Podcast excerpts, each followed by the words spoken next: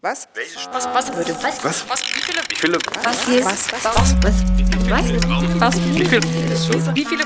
Warum? blickt Goethe in Weimar. Wie viel? Hat er seinen Leuten im Vergleich zu heute bezahlt?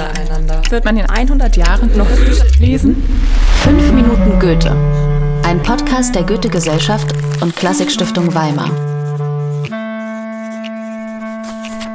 Herzlich willkommen zu einer neuen Folge von 5 Minuten Goethe.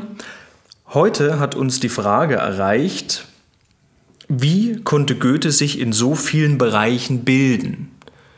Mit dieser Frage gehen wir nun nach Jena zu Stefan Matuschek. Er ist dort Professor für allgemeine und vergleichende Literaturwissenschaft und der Präsident der Goethe-Gesellschaft. Stefan, hallo. Hallo. Wie steht es um die Bildung, die umfassende Bildung von Goethe?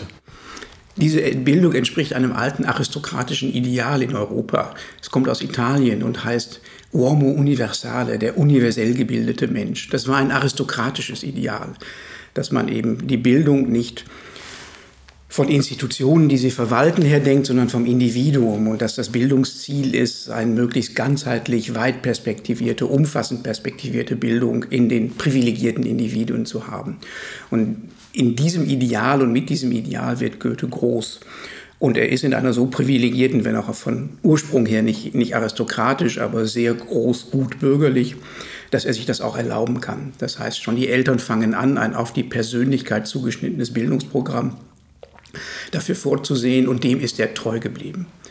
Wenn man das mit einem heutigen Begriff äh, belegt oder auch ein damaliger Begriff, der nun ganz anders konnotiert war, er war ein glücklicher Dilettant. Das heißt, jemand, der das Wissen um des Wissen Willens, nicht um einen Beruf daraus zu machen, sondern um des Wissens Willens erlangt und es zur Vollständigkeit seiner eigenen Persönlichkeit betreibt und aus eigenem intrinsischen Anspruch und Antrieb etwas wissen zu wollen und auszuprobieren. Und das, Goethes Lebenszeit ist genau die Zeit, in der der Dilettantismus aufhört, weil die Ausdifferenzierung der Wissenschaften so enorm wird, dass die Dilettanten, das heißt, die alles machen wollen, nicht mehr hinterherkommen. Dann muss man sich entscheiden, was man macht.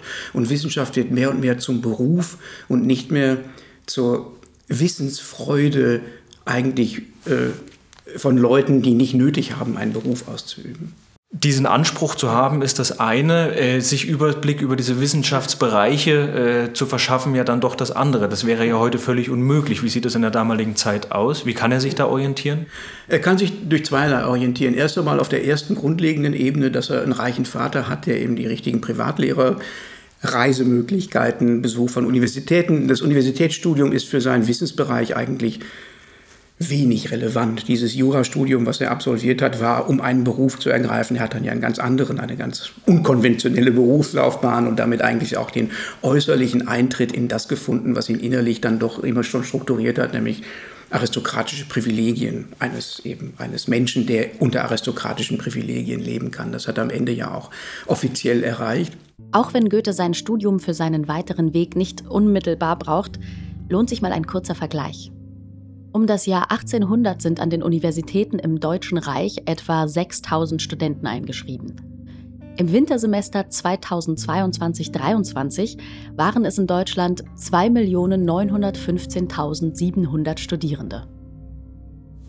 Also es war die, die, die, die reiche Herkunft, die ihm das ermöglicht hat auf der ersten Stufe und auf der zweiten Stufe dann äh, das europäische Netzwerk von Schriftstellern und Gelehrten. Es waren viel, viel, viel weniger, als wir uns heute vorstellen können. Es war ein sehr kleiner Bereich. Das heißt, äh, wirklich bemerkenswerte Dinge, bemerkenswerte Texte, Entdeckungen sprachen sich schnell rum. Auch wenn die Kommunikationsmedien langsamer waren, waren aber doch die Netzwerke viel kleiner und dadurch viel intensiver als, äh, als heute. Und dadurch, als er dann eben selbst durch seinen frühen Roman, seinen frühen literarischen Erfolg äh, eben eine bekannte Persönlichkeit war. Äh, und dann durch seine Möglichkeiten am Weimarer Hof äh, ist er schnell in diese Netzwerke bekommen und hat von sich aus den Zugang zu jedem suchen können und hat ihn auch bekommen, für den er sich interessiert hat. Um sich einmal vorzustellen, wie viel, viel, viel weniger Menschen an den gelehrten Debatten der Zeit beteiligt waren, hilft ein Blick darauf, wie viele Bücher damals gedruckt wurden. In dem Jahr, in dem Goethe den Werther veröffentlicht, erscheinen in Deutschland etwa 2000 Bücher. Um 1800 sind es bereits 3600. 2022 gab es in Deutschland 64.278 Neuerscheinungen. Wenn man die alle lesen möchte, müsste man pro Tag 176 Bücher schaffen oder mindestens sieben in einer Stunde. Vorausgesetzt, man schläft das ganze Jahr über nicht. Zum Schluss vielleicht noch, ist es gut oder ist es schade, dass man diesem Wissenschaftsideal heute nicht mehr hinterherstreben kann? Beides. Aus der individuellen Perspektive ist es jammerschade.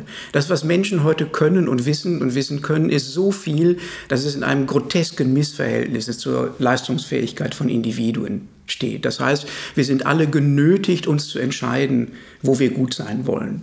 Also aus der Situation des Individuums gesehen ist das tragisch, ein Verlust. Die Menschheit kann viel, viel, viel mehr als ein Individuum je wird können. Das ist eine individuell traurige Situation. Vom Gesamtpotenzial der Menschen ist es natürlich ein Riesengewinn, äh, weil wir sonst bei dem stehen geblieben wären, was ein Individuum allein kann.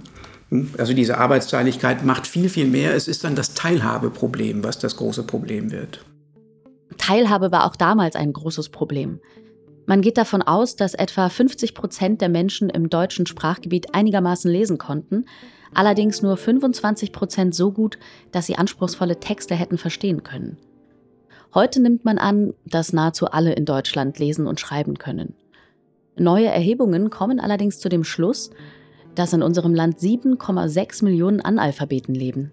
Tendenz steigend. Also äh, man muss sagen, es ist wirklich eine Dialektik der Aufklärung. Man kann viel mehr, aber immer viel weniger von dem, was alle können. Stefan Matuschek, ganz herzlichen Dank für deine Antwort auf die Frage, wie konnte Goethe sich in so vielen Bereichen bilden? Fünf Minuten Goethe